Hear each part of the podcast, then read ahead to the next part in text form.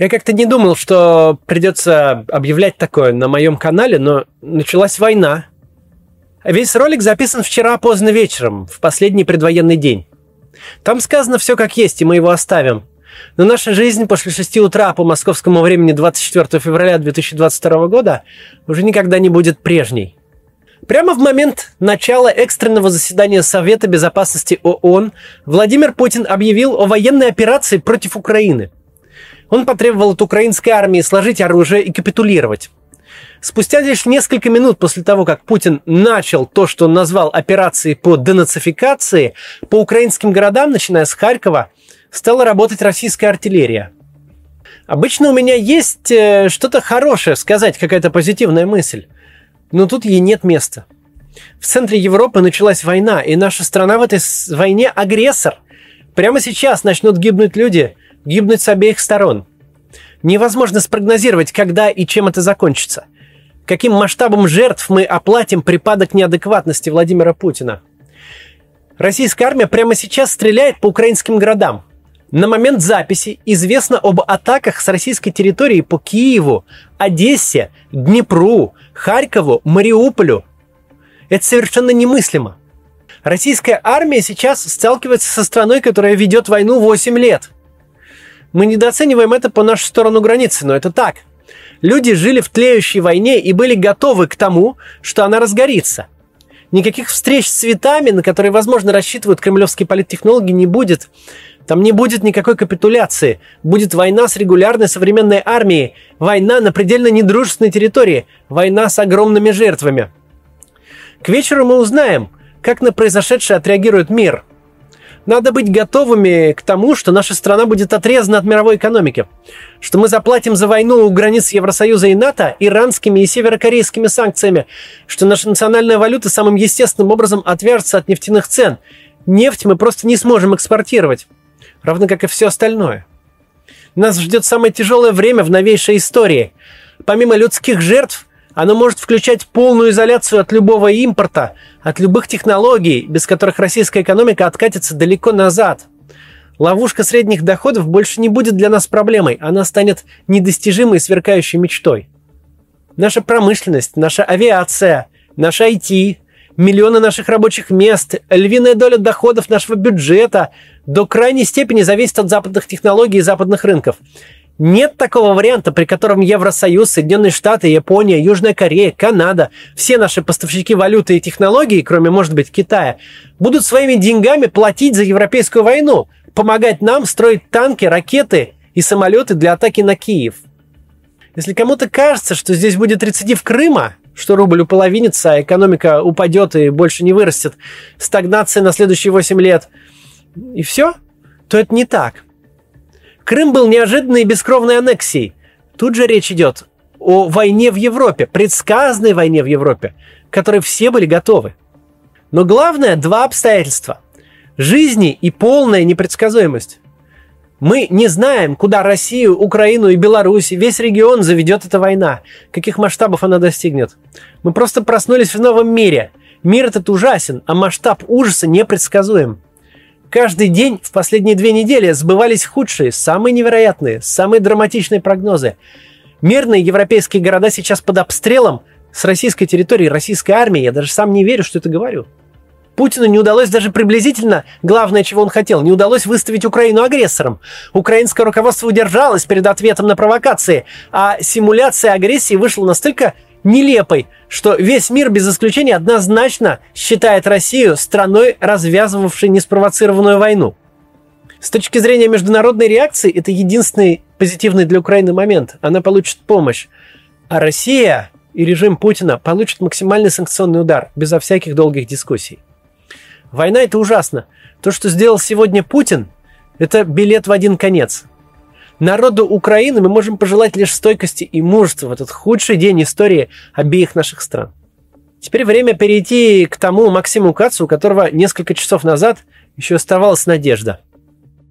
За минувшие сутки много чего успело случиться – мы о многом поговорим сегодня. Поговорим о том, что за 8 лет случилось на оккупированных территориях в Донецкой и Луганской областях. Обсудим новости.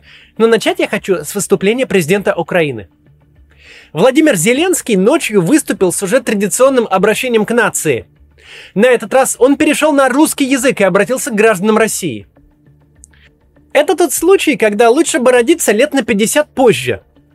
Настолько впечатляющие речи хорошо видеть в учебнике, писать по ним доклад к уроку, цитировать в Фейсбуке, иллюстрируя какую-то удачную мысль. Но точно не быть их современником – Потому что это речь президента, чья страна завтра может стать жертвой амбиций неадекватного автократа. Амбиции, которые будут оплачены тысячами, десятками, возможно, сотнями тысяч жизней. Амбиции, которые не получается остановить никакими соображениями о полной социальной и экономической катастрофе по обе стороны границы. Эта речь, наполненная, с одной стороны, решимостью сражаться, с другой стороны, ужасом перед иррациональным злом, готовым уничтожить целый регион, лишь бы в собственных глазах не выглядеть слабым. Становится еще страшнее, когда вспоминаешь лица всех этих сенаторов, депутатов, членов Совбеза, чей образ жизни вот-вот полетит в пропасть. Все их активы, медицина для себя, учеба для детей – все, ради чего они столько лет строили и поддерживали этот режим, все просто исчезнет. Но они ничего не пытаются сделать. Они послушно смотрят на крах своей жизни. Потому что общественная модель, ими построенная, настолько примитивна, настолько зависит вот от того человека, который сейчас тянет их в преисподнюю, что без него просто все рухнет.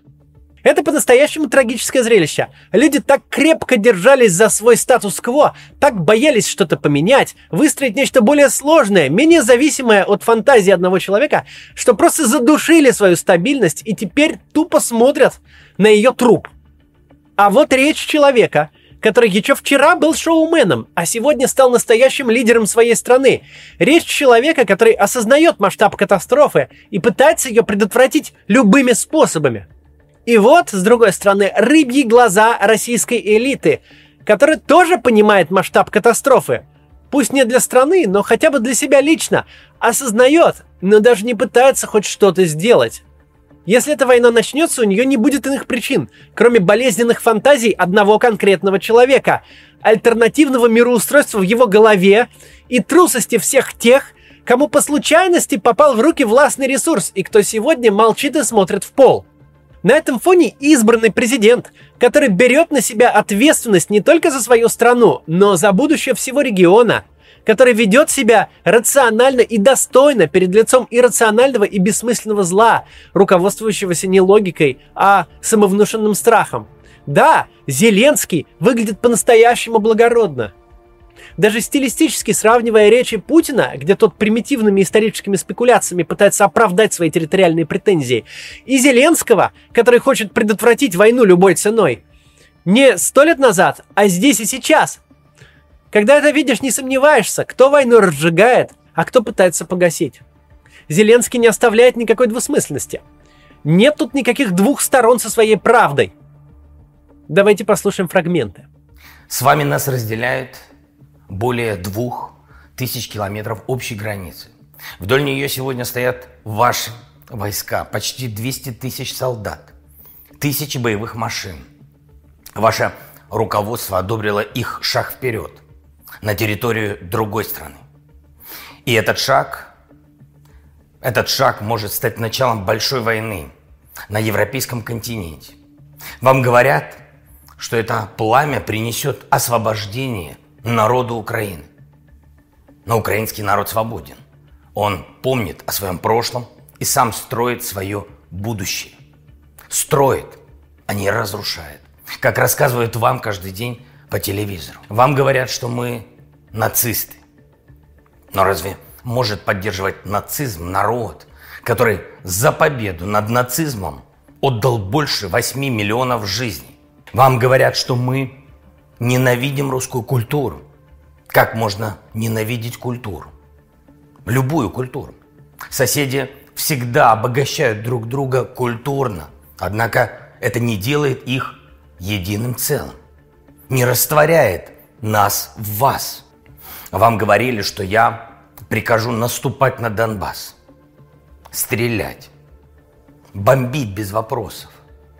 Хотя вопросы есть и очень простые. Стрелять в кого? Что бомбить? Донецк, в котором я бывал десятки раз. Нам не нужна война, не холодная, не горячая, не гибридная. Но если на нас будут наступать войска, если у нас попытаются отнять нашу страну, нашу свободу, наши жизни, жизни наших детей, мы будем защищаться. Война – это большая беда, и у этой беды большая цена во всех смыслах этого слова. Люди теряют деньги, репутацию, уровень жизни, теряют свободу, но самое главное – люди теряют своих близких, теряют себя. На войне всегда всего не хватает. Чего хватает с лихвой – это боли, грязи, крови и смерти. Вы требуете гарантии безопасности от НАТО. И мы требуем гарантий нашей безопасности. Безопасности Украины. От вас, от России и от других гарантов Будапештского меморандума. Война лишит гарантий всех. Гарантий безопасности не будет больше ни у кого. Кто от этого пострадает больше всего? Люди. Кто этого не хочет больше всего? Люди. Кто может этого не допустить? Люди. Если эти люди среди вас, я знаю, что это мое обращение не покажет по российскому телевидению, но граждане России должны его увидеть. Они должны знать правду. А правда в том, что нужно остановиться, пока не поздно. И если руководство России не хочет ради мира садиться за стол с нами, возможно, оно сядет за стол с вами. Хотят ли русские войны? Я очень хотел бы ответить на этот вопрос, но ответ зависит только от вас, граждане Российской Федерации. Дякую за увагу. Теперь давайте посмотрим, в каком виде оккупированные территории подходят к возможной войне. С 2014 года российское руководство сначала через прокси-силы, а ныне официально и с использованием своей армии, занято защитой русскоязычного населения Донбасса. Тогда, 8 лет назад, был придуман изумительный, вовсе ни на чем не основанный конструкт. Дескать, русским на востоке Украины угрожает геноцид. Как этот геноцид будет осуществляться технически, как каратели будут отделять русских от украинцев, никто не объяснил. Но от многократного повторения этот тезис закрепился в некоторых умах.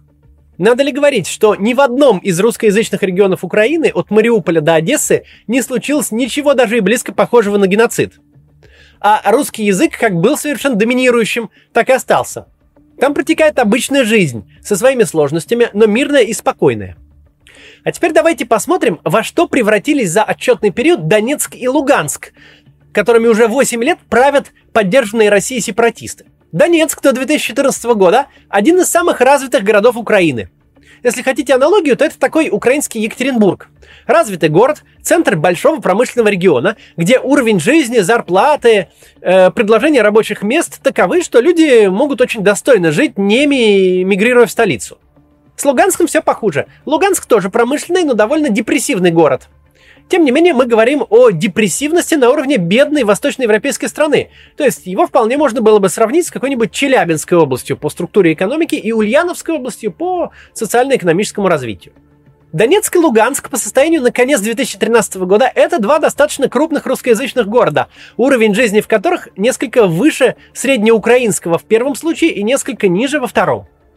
Да, обоим городам присущи все те проблемы украинского государства, о которых я подробно говорил в большом фильме на канале Варламова. Плохое регулирование, избыточная доля государственного участия, монополизация, э, устаревшая и изношенная инфраструктура, высокая коррупция, значительное влияние олигархата, часто напрямую связанного и с организованной преступностью. Все это объективные проблемы, растущие из той институциональной ловушки, в которой пребывала на тот момент четверть века Украина – но нельзя сказать, что регион жил в какой-то совершенно иной социально-экономической реальности по сравнению с Киевом или Львовом. Более того, в 2012 году Донецк принимал игры чемпионата Европы по футболу, получив значительные инвестиции в инфраструктуру. Один лишь новый международный аэропорт Донецка связывавший, между прочим, столицу Донбасса с Мюнхеном, Дубаем и Стамбулом на регулярной основе, обошелся без малого в 900 миллионов долларов. То есть при всех проблемах Луганск, а тем более Донецк, это не село Иваньково, откуда можно лишь э, уехать как можно быстрее. Наоборот, это важные промышленные центры. Что же мы имеем спустя 8 лет защиты русскоязычного населения Донбасса? коему населению, равно как и русскоязычному населению Харькова, Днепра, Кривого Рога, Одессы и любого другого города с подавляющей ролью русского языка, ни одной секунды ничего не угрожало.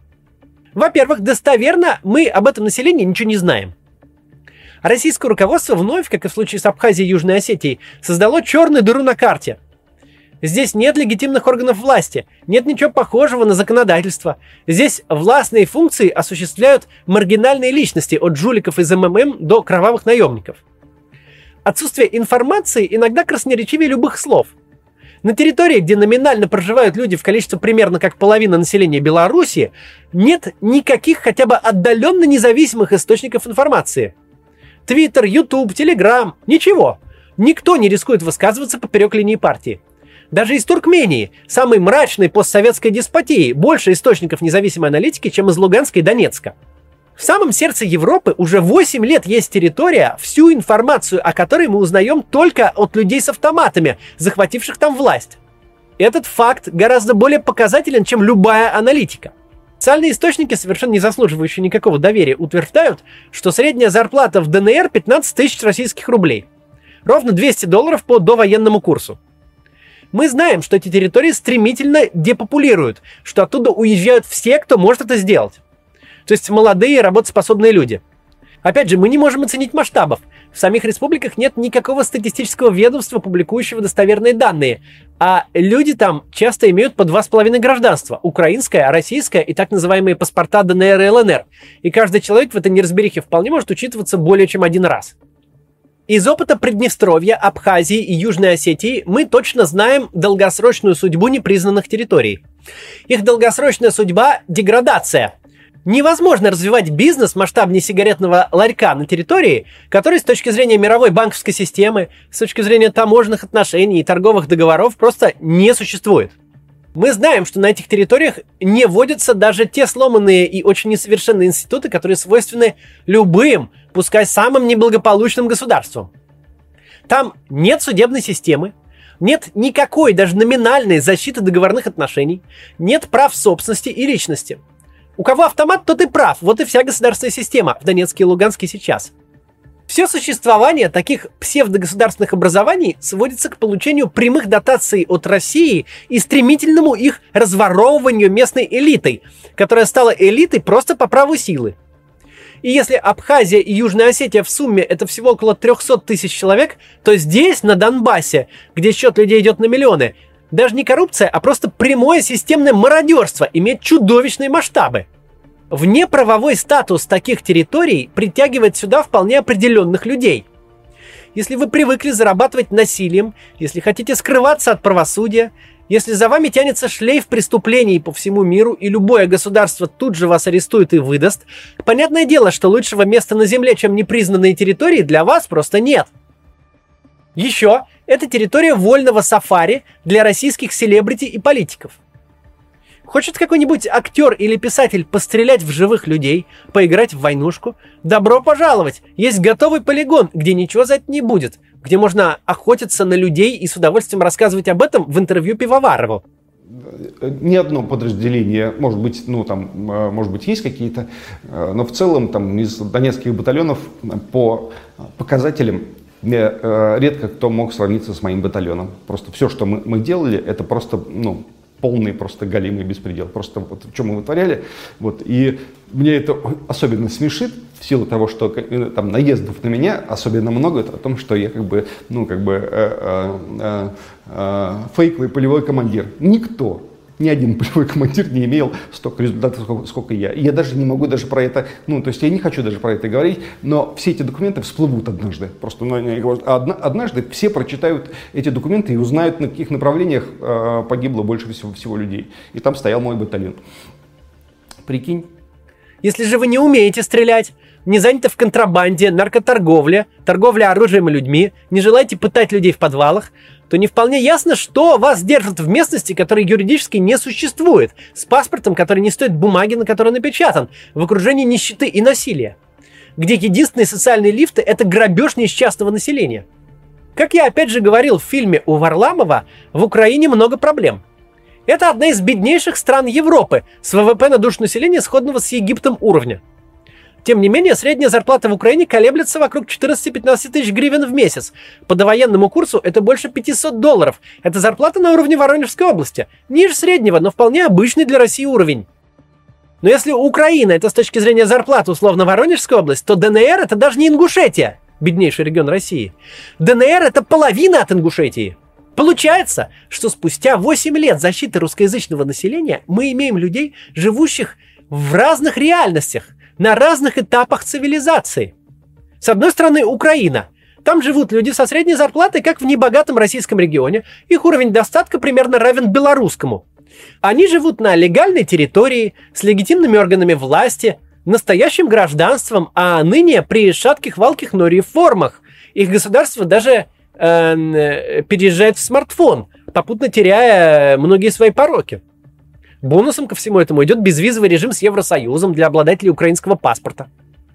В тех русскоязычных э, регионах Востока, которые остались под контролем Украины, даже и близко не идет речи ни о каком преследовании или репрессиях по этническому признаку.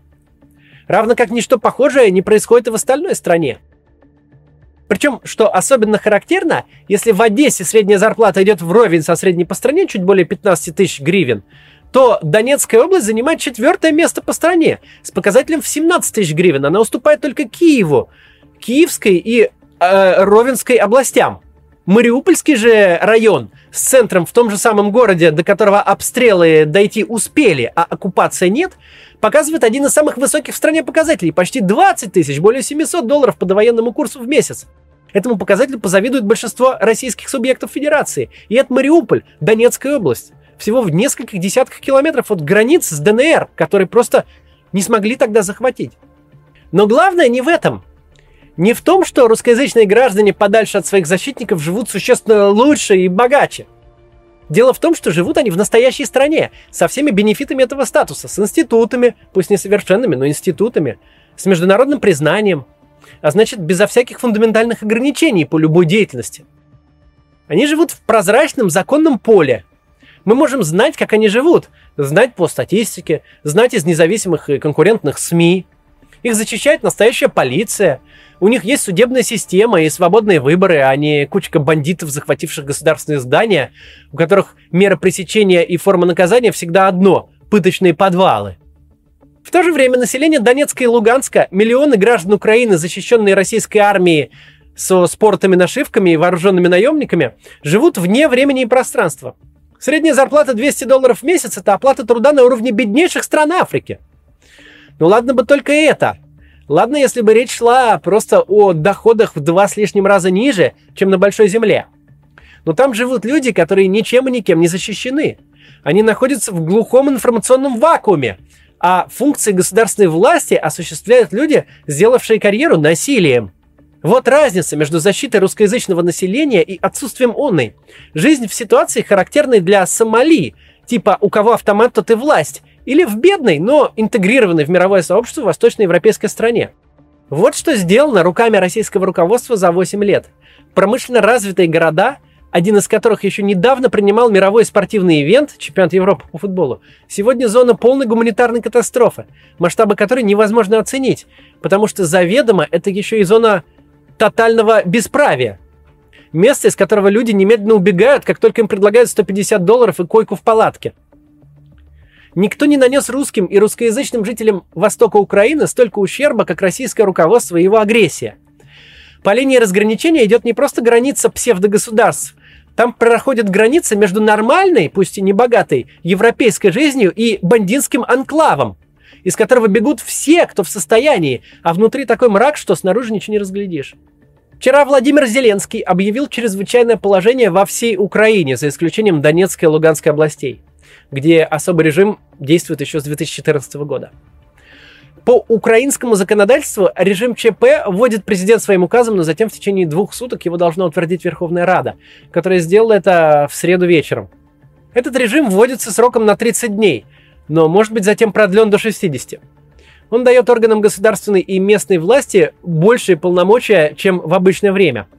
При режиме ЧП устанавливается особый режим въезда и выезда из страны, а также при необходимости ограничивается свобода передвижения, в том числе с введением комендантского часа. При необходимости ограничивается движение машин, организуются досмотры, усиливается охрана общественного порядка и объектов критической инфраструктуры. Запрещаются массовые мероприятия, вводится регулирование работы гражданских теле- и радиоцентров и даже любительских радиопередатчиков. Также могут быть введены особые правила использования связи и передачи информации через компьютерные сети. Указ Зеленского о введении ЧП предполагает запрет военнообязанным без предупреждения покидать место проживания, а также запрет распространения информации, которая дестабилизирует обстановку. Итак, к чему мы приходим в конце – Огромный регион, по населению сравнимый с Финляндией, уже 8 лет является зоной социального бедствия. Российское руководство умышленно удерживает тут у власти бандитские режимы, напрямую угрожающие жизни людей в физическом смысле, разрушающие их настоящее и будущее в правовом и экономическом смысле. Сейчас те местности, когда-то вполне благополучные по меркам Восточной Европы, рискуют стать плацдармом большой войны – 8 лет нищеты и бедствия, 8 лет тлеющей войны для населения региона превратится в горячую войну, в войну с массовой гибелью людей. 8 лет назад русскоязычное население Донбасса, равно как Харькова или Днепра, не нуждалось ни в какой защите. Им никто не угрожал. Майдан, который снес коррумпированный деструктивный режим Януковича, даже и близко не нес националистических целей и идей, приписываемых ему российской пропагандой – националисты с треском проваливались на всех последующих после Майдана выборах. Теперь же русскоязычное население Донбасса и впрямь нуждается в защите. В защите от самозванных защитников, которые собрались променять человеческие жизни на мелкий политический профит. Хорошо бы еще помнить вот что. Случилось то, что случилось. Тысячи людей погибли, миллионы живут в нищете и страхе не потому, что хоть кто-то из авторов пропаганды хоть на секунду всерьез поверил в угрозу русскоязычному населению. Все случилось потому, что Майдан – это успешная революция, скинувшая коррумпированного правителя. И это страшный сон Владимира Путина. Именно за это Путин кроваво и беззаконно атакует соседнюю страну, чтобы, не дай бог, Майдан не стал успешным прецедентом. Будем следить за, дальше за событиями и, может быть, э, выйдем еще вечером. Ну, а может быть, завтра. До встречи.